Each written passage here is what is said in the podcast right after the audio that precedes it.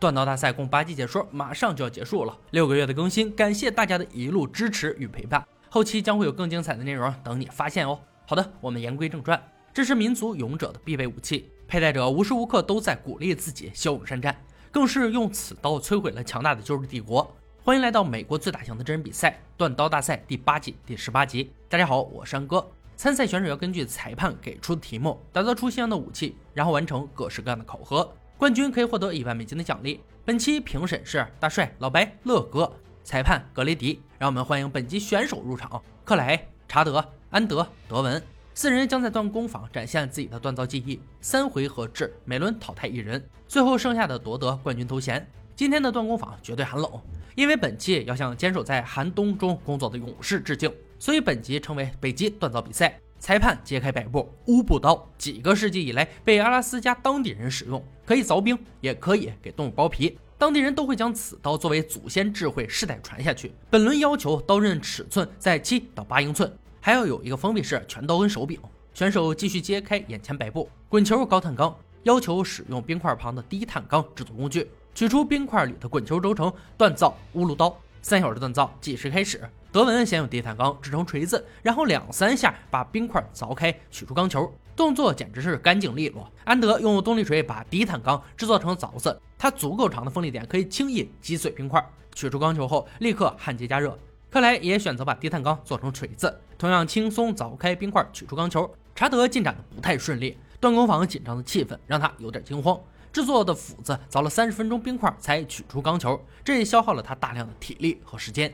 德文对加热温度的判断出现错误，太冷的钢球在冲床上丝毫未动，又想用电锯割掉一部分，还是无功而返。他现在需要多点耐心，否则会浪费更多的时间。安德正在压平钢球，看起来是个不错的宽坯作品，足够的面积和空间完全可以让他自由发挥。查德取得一些进展，他的钢球已经用动力锤做出形状，接下来就是把多余的材料去除掉，加热塑形。时间已经过半，克莱计划在侧边做出手柄。把它折回去，然后焊接到位。虽然想法很完美，但过程属实不易，也是费了半天劲才与另一边重合到位。德文已经得到了基本的钢皮形状，接下来他准备用角磨机在中间位置挖洞，最后甚至把手柄位置也一起切掉，重新焊接。这样可以让武器快速成型，也可以让指关节有足够的伸展空间。查德选择与克莱同样的手柄做法，将刀根弯折成圆形，与另一点进行焊接，可始终无法完成，脸色是越来越差。经过医护人员询问，原来他在取出钢球时已经用尽力气，但为了电视前看着自己的孩子，他决定继续战斗。克莱的手柄太细薄了，但也无从理会，因为他还要把手柄锋利部分进行打磨并焊接填补。安德的刀型很漂亮，可切割的洞太大了，如果攻击物体，很可能会失败。德文已经到了关键的热处理，将武器加热后迅速放进淬火桶，结果完美，没有弯曲，非常笔直。安德也到了淬火环节。拿出来后，把武器放进夹钳中，经过矫正，刀是直的。克莱的淬火结果也相当不错，刀身笔直而且坚固，但在研磨时出现裂痕。时间驱使，他现在也只能用焊枪把裂缝补上。查德在强大的精神支撑下，打造出了大概形状。虽然精疲力尽，但也终于完成了淬火。他需要研磨，让它变得不那么难看。此时倒计时响起，第一轮制作结束，选手们放下工具，等待品味检测。先从克莱开始。他的乌炉刀手柄较窄，活动范围太大，角落的裂缝一样需要解决。查德手柄并不具备真正功能，如果晋级，他必须要解决这个三角形。安德的武器重量适宜，但内部有个洞，裂缝向下延伸，另一边同样也有一条。德文的完成度很高，唯一缺点就是手柄空间不足，其他都很好，干得不错。经过评委的决定，本轮淘汰者是查德，他的手柄设计与其他相比相差甚远。但它的品质已经传达给电视前的孩子。剩余的三位选手进入第二回合，要求给乌鲁刀添加手柄，但也只能选用鹿角、骨头、皮革等动物材料。两个小时制作，计时开始。克莱首先要修复手柄问题，他将用角铁塑形后焊接到手柄周围，解决裂缝，增强加固力，让手柄握感舒适。安德尽量让刀保持低温，并不想在修复裂缝时影响内部结构。但还是未能如愿，他的刀又裂开了。但现在也只能继续填补，向前迈进。德文为了消除手柄太小而产生的挤压感，开始扩大手柄空间，让握起来更舒服。时间过去一个小时，克莱的想法是用皮革将手柄包裹，可选用的皮革不是很长，这也会让手柄凹凸不平，不好操控。安德要在刀根处打孔，用铁锹把材料和刀柄连接起来加以固定。结果呢，硬钢无法钻透，还好用喷灯加热后成功打通，但也耽误了大量时间。德文用水牛角作为手柄材料，他要确保剩余时间得到合适手柄，同样也要让刀刃尽可能锋利。克莱将环氧树脂涂抹刀柄，为了争取时间，直接去磨床打磨刀刃。可之前焊接的裂缝又暴露出来，没办法，只能继续焊接。但愿它别再裂了。安德利用最后的时间抓紧安装刀柄，时间所剩无几，仓促装好后，希望它足够牢固。倒计时再次响起，第二回合制作结束，选手们放下工具，等待评委测试。首先是老白将鹿角检测武器强度，克莱先来。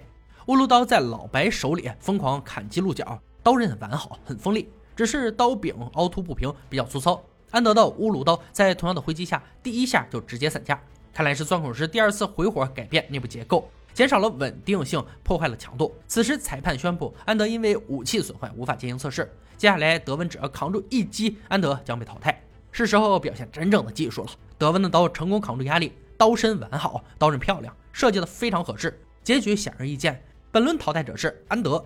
他的武器损坏无法继续前行，还是把舞台交给两位年轻人吧。恭喜德文、克莱进入决赛。二人要用四天的时间复刻一把经典历史武器。裁判揭开红布。本集决赛武器萨克逊刀，在中世纪被北欧部落广泛使用。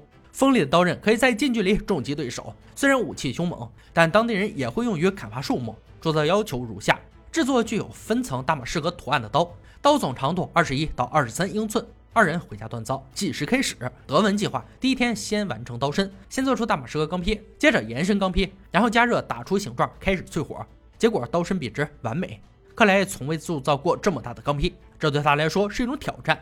但按结果来说，焊接的不错，也得到了想要的形状。德文于第二天着手制作手柄，铝制的圆头稍有松动，不太协调，需重新制作一个，保证它的漂亮与紧致。克莱为了得到完美的形状，研磨刀身，可突然发现他的刀柄有些扭曲，还好重新加热矫正，效果不错。顺便淬火吧，锉刀一试，刀身坚硬且笔直。德文在最后一天将专注细节。确保能让这把武器发挥出色，测试环节必不可少。肉被直接切开，漂亮。克莱也在改进着手柄，木材来自自家农场的胡桃木，在自家家具牧场加工而成。其实也没什么值得炫耀的，漂亮的测试结果才值得夸赞。四天的时间可谓短暂，二人带着得意之作返回赛场。首先，乐哥将用死猪尸体检测武器能否杀戮。从克莱开始，挥舞的刀刃在死猪上留下致命伤口，最后一刀两断。刀尖较重，可以使伤口更深。